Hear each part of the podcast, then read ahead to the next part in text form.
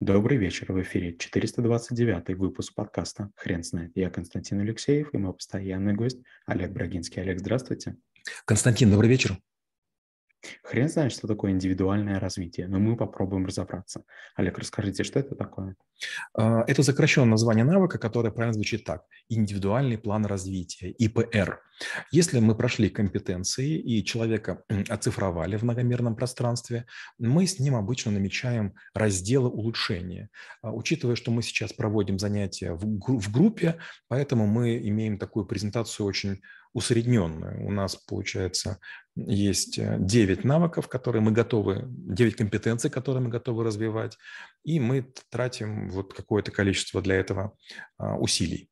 На этом навыке оцифрованные ребята получают задания, какие книги прочесть, какие статьи ознакомиться, какие фильмы посмотреть, какие а, видеофрагменты, в основном TED, изучить. И вот после этого начинается проработка. Некоторые вещи мы делаем в группах, некоторые вещи мы делаем индивидуально. Если есть 2-3 человека, которые, которым нужно развить конкретную компетенцию, они получают командную работу, подготовить некое эссе из того, что они прочли, что поняли, что им было полезно и чем Но в целом мы стараемся сделать вот что, чтобы каждый человек а, освоил некоторое количество материалов, полезных именно ему, и с другой стороны послушал и другие материалы из соседних компетенций, которые, возможно, сегодня не являются для него первым приоритетом, но в дальнейшем ему придется это дело освоить. Поэтому очень многие проходят на ИПР 3, 4, даже 5 раз, потому что мы даем и разные материалы, и развиваем разные компетенции.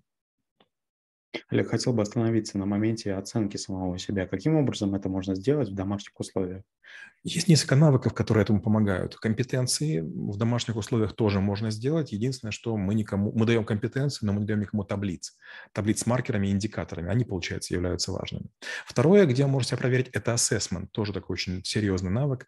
А, и у нас есть assessment, есть самоассессмент, assessment руководителя. И третье – это самооценка. На навыке самооценка мы не говорим о том, как себя нужно вести, а мы даем с точки зрения там, 112 э, углов просмотра человека, как можно на него реагировать, как он работает с цифрами, как он работает с текстами, а, как, какой, он, какой он имеет внутренний монолог, как он излагает случаи неудач, как он гордится победами, как он относится к группе, как он реагирует как командный игрок и так далее. Получается, что вот 4-5 навыков есть для самооценки, и у нас есть очень большая библиотека, с помощью которой мы поднимаем эту самооценку, поднимаем компетенции, и вот это вот взаимодействие на уровне трех месяцев или больше мы называем индивидуальным планом развития. Олег, остановитесь, пожалуйста, на моменте, когда человек, человеку уже понятно, в каком направлении развиваться, и ему все-таки нужно перейти от э, теории к практике. Мы не можем перейти от теории к практике по одной простой причине. Сейчас школа трэблшутеров – это, как правило, один навык, полтора часа в неделю. А, и длится это где-то порядка трех месяцев. Поэтому мы занимаемся только теорией. Единственное, что мы даем много домашних заданий. А, но, опять же, мы их не проверяем. То есть разговаривает ли человек с людьми других поколений, а, задает ли он сам себе вопросы, ведет ли он дневник, и другие всякие вещи.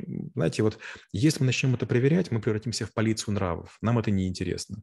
Мы хотим, чтобы люди, которые, а, заплатили деньги, б, которые пришли на занятия, и с, которые его выполнили, чтобы они стали ярким примером невероятных побед, и чтобы они других вдохновляли, чтобы они были мотиваторами. То есть мы не пытаемся заниматься именно практикой на любом навыке школы трэблшутеров. Олег, скажите, пожалуйста, для человека, который а, по каким-то причинам не может прийти в школу трэблшутеров, а, есть ли какой-то уровень, базовый уровень знаний, которому а, нужно следовать для человека? Да, это возможно. Э, можно зайти в мой инстаграм и набрать хэштег теребылышетере бук и найти все книги, которые на дереве. И вот это вот книги, их там порядка сейчас, наверное, 125, если вы прочтете, ну, вы прокачаете, может быть, не все компетенции, но 17. Понятно, что постепенно мы найдем перечень книг, прокачивающих все. У меня есть две книги, называются «Рецензия» Олега Брагинского. В первые э, пять лет, 16 год, 2000 второй, э, пока три года, 2001, 2000, а, два года, 2002, в первой 900 книг, во второй уже 350, и вот сейчас буквально мы меняем формат, это уже будет третье издание, и в этом формате появятся по каждой книге навыки.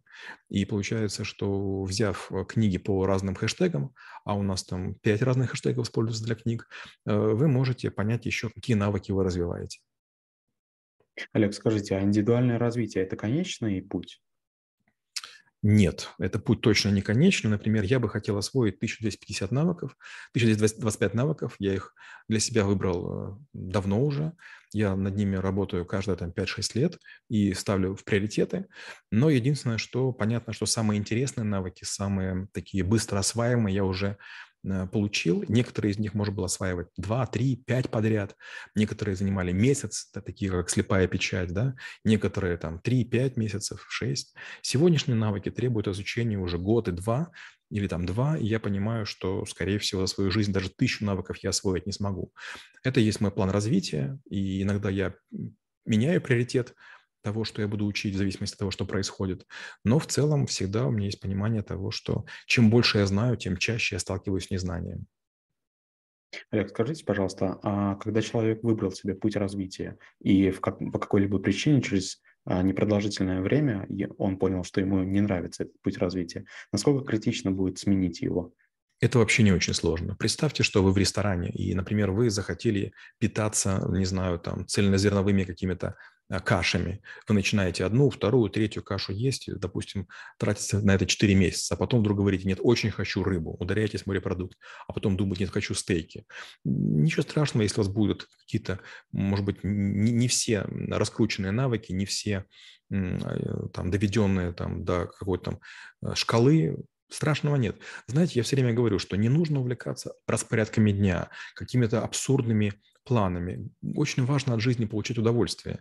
И вот даже в школе трэблшутеров я говорю, что если вы интеллектуальный турист, селфи со мной и можете быть свободны.